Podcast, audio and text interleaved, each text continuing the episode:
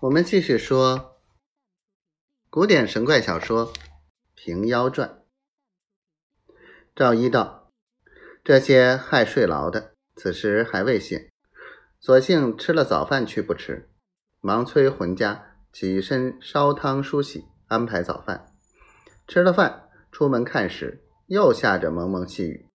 赵一道：这些狗毛雨，却不湿衣服，怕怎的？”行上几步，见地下十分泥泞，赵一复转身来脱了袜，套上一双蜡底的呃脚趾，走到东邻西舍家去拉他们时，一个个都不肯动身，说什么紧要拖泥带水，跑许多路去，若国有野狐被你射着，此时正在害疮，料不连夜搬去，忙他怎的？赵一见去不成，又闷了一夜。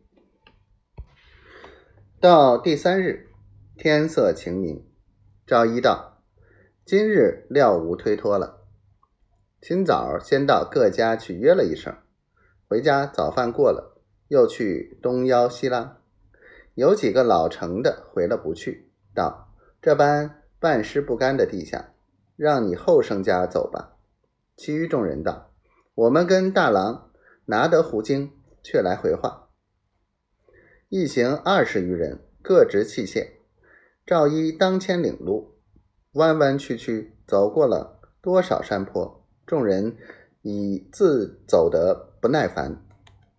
比及到了林子里面，各处搜寻，并无半点血迹。原来被这日大雨冲没了。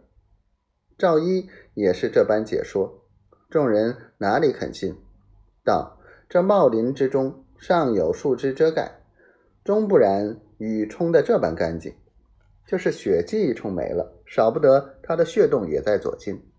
如今哪里有个影？”